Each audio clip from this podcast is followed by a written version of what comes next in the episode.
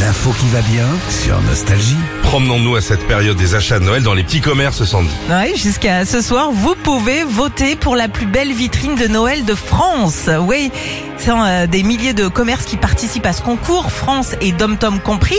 Et c'est un concours qui prend de plus en plus d'ampleur. Ça, faut le savoir. mieux.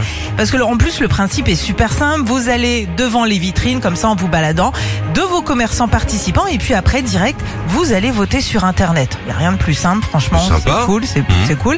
Vous pouvez aussi aller voir les vitrines directement en ligne pour vous faire une idée. Après, c'est vrai que c'est quand même moins impressionnant que, enfin, derrière un écran que de se dire, bon, bah voilà, t'es dans la rue, t'as la magie de Noël avec tout ça.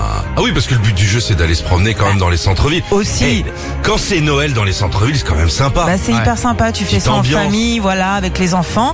Alors, Ils le- mettent la musique même dans les Mais rues oui, qui. L'autre fois, ils ont mis la bamba. Tu vois C'était c'était vraiment de Noël. saison. Ouais, voilà.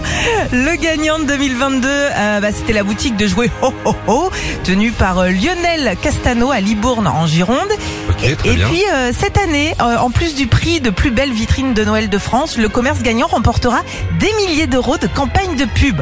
Ce qui est cool. C'est Ça va très les sympa. aider. Eh ben, jouons le jeu. Et si vous avez trouvé des belles vitrines, vous les envoyez, on les postera également Ah nous, oui. sur nos réseaux, parce que c'est un peu suivi quand même. c'est nous. Merci Sandy pour cette petite promenade. hein.